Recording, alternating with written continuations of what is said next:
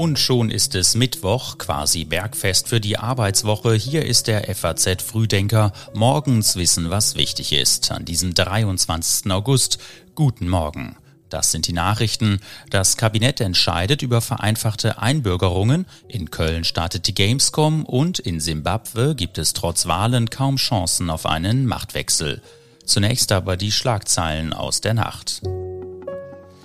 Ein ungewöhnliches Tierbaby hat in Tennessee das Licht der Welt erblickt. Die kleine Giraffe hat statt des üblichen Fleckenmusters ein einheitlich braunes Fell.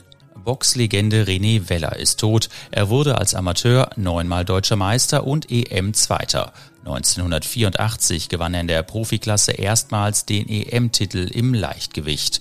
Nun ist Weller nach langer Krankheit gestorben filmreife Szenen auf den Bahamas. Ein 64-Jähriger strandet auf einer einsamen Insel, wo er drei Tage lang ausharrt. Mit einem riesigen SOS-Schriftzug erzeugt er Aufsehen und schließlich die Aufmerksamkeit der Retter. Den Text heute hat Patrick Schieret geschrieben. Ich bin Sebastian Auer. Die große Fernsehdebatte um die republikanische Präsidentschaftskandidatur findet heute Abend US-amerikanischer Zeit in Milwaukee statt.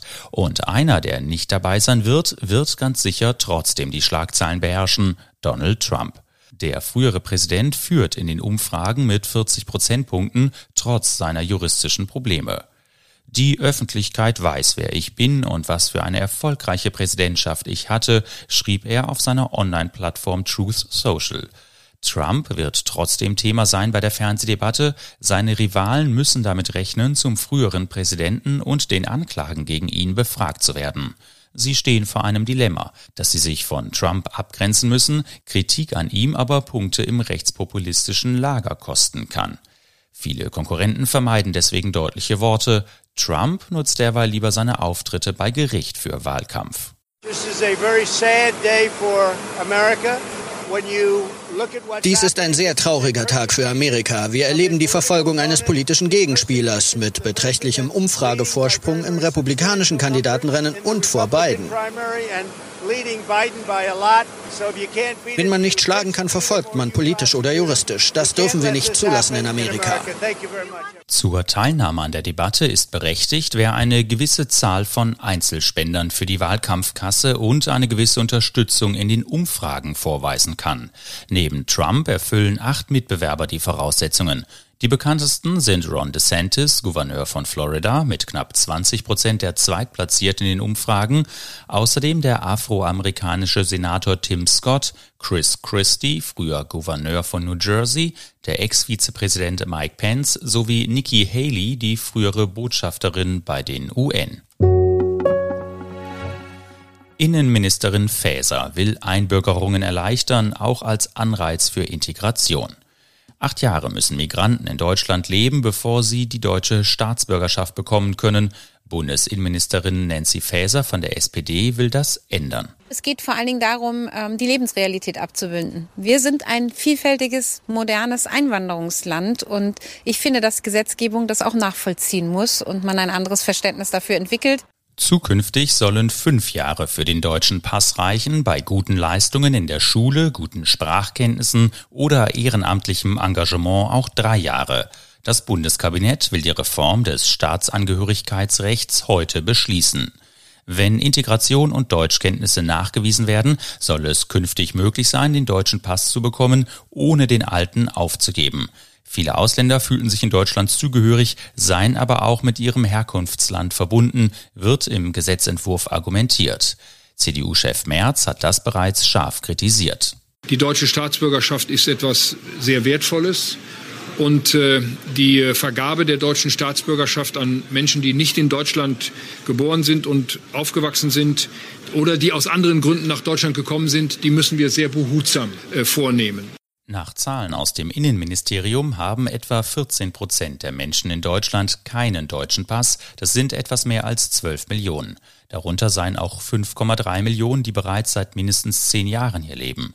Faeser will Anreize für eine schnellere Einbürgerung setzen, aber nur für jene, die den Lebensunterhalt für sich und die Familie bestreiten können und sich zu den Werten einer freiheitlichen Gesellschaft bekennen. Die Union befürchtet, dass der Gesetzentwurf Integrationsprobleme in Deutschland verschärfen könnte.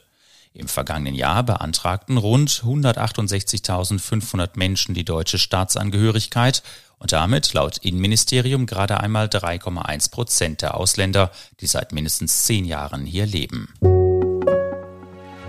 1227 Aussteller präsentieren sich auf der wichtigen Gaming-Messe der Gamescom in Köln. Sony ist wieder nicht dabei.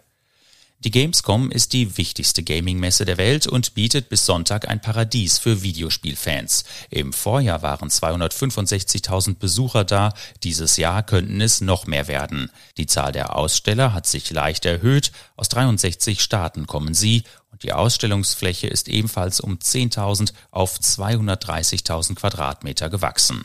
Für Felix Falk vom Branchenverband sind die Deutschen wahre Gamer. Games sind inzwischen ein wirklich gesamtgesellschaftliches Phänomen. Sechs von zehn Deutschen spielen heute und zwar jung wie alt, ähm, Frauen wie Männer. Und dieses Phänomen, Millionen Spielerinnen und Spieler, das zeigt auch, wir sind sehr gut im Konsumieren. Wir lieben Spiele, wir spielen zusammen, wir kaufen Spiele. Sony und seine PlayStation sind wie im vergangenen Jahr aber nicht dabei. Zur Eröffnung der Gamescom werden Ministerpräsident Hendrik Wüst und Bundeswirtschaftsminister Robert Habeck erwartet. Sie werden sich kritische Fragen dazu gefallen lassen müssen, warum die Förderung für Computerspiele in Deutschland im nächsten Jahr gekürzt werden soll, von 70 Millionen Euro in diesem Jahr auf nur noch 48,7 Millionen. So bleiben größere Produktionen hierzulande die Ausnahme. Der Branchenverband Game hält 125 Millionen Euro für nötig, um die Nachfrage zu decken. An Höhepunkten bei der Gamescom wird es aber nicht mangeln. Shooter-Fans können sich auf eine spielbare Demo vom in der Ukraine entwickelten Stalker 2 freuen. Derweil wird es für das Action-Rollenspiel Starfield nur eine Kinopräsentation geben. Die riesige Szenerie eignet sich wohl nicht für die kurze Anspielrunde am Messestand. Dass die AfD einen Landrat und einen hauptamtlichen Bürgermeister stellt, ist ein Novum. Der Bundesvorstand lässt derweil Ungereimtheiten in den Lebensläufen der Europawahlkandidaten prüfen. Am heutigen Mittwoch werden gleich zwei AfD-Politiker in kommunalen Spitzenämtern vereidigt. Im südthüringischen Landkreis Sonneberg legt Robert Sesselmann den Amtseid als Landrat im Kreistag ab. Im Nachbarbundesland Sachsen-Anhalt wird Hannes Loth als hauptamtlicher Bürgermeister der Kleinstadt Ragun-Jesnitz vereidigt. Während Sesselmann entsprechend der Thüringer Kommunalordnung bereits seit Anfang Juli im Amt ist, tritt Loth den Bürgermeisterposten erst am 1. September an. Dass die AfD einen Landrat und einen hauptamtlichen Bürgermeister stellt, ist ein Novum. Der Erfolg von Sesselmann und Loth bei den Kommunalwahlen Mitte des Jahres hatte bundesweit für Diskussionen gesorgt, auch vor dem Hintergrund des Umfragehochs der AfD. Unterdessen lässt der Bundesvorstand der AfD nach Medienberichten über Ungereimtheiten in den Lebensläufen mehrerer ihrer Kandidaten für die Europawahl entsprechende Angaben aller 35 Kandidaten überprüfen. Man wolle Transparenz, Vertrauen und Glaubwürdigkeit wahren, teilten die Parteivorsitzenden Alice Weidel und Tino Kropalla mit. Zwei Vertrauenspersonen sowie der Bundesgeschäftsführer der Partei sollen die Lebensläufe prüfen und dem Bundesvorstand das Ergebnis am 18. September vortragen. Heute finden in Simbabwe die Parlaments- und Präsidentenwahlen statt. Kritiker müssen mit drastischen Strafen rechnen. Die Möglichkeit, alle fünf Jahre von ihrem hart erkämpften demokratischen Recht Gebrauch zu machen, ist für viele Bürger in afrikanischen Ländern ein Grund zum Feiern. Auch in Simbabwe ist heute ein nationaler Feiertag. Insgesamt stehen den rund sechs Millionen registrierten Wählern bei den Parlaments- und Präsidentenwahlen zehn Kandidaten und eine Kandidatin zur Auswahl. Die Oppositionspartei Citizens Coalition for Change wird härter unterdrückt als je zuvor. Regelmäßig werden Parteiveranstaltungen verboten oder von der Polizei aufgelöst. Oppositionsführer Nelson Chamisa berichtet von Morddrohungen.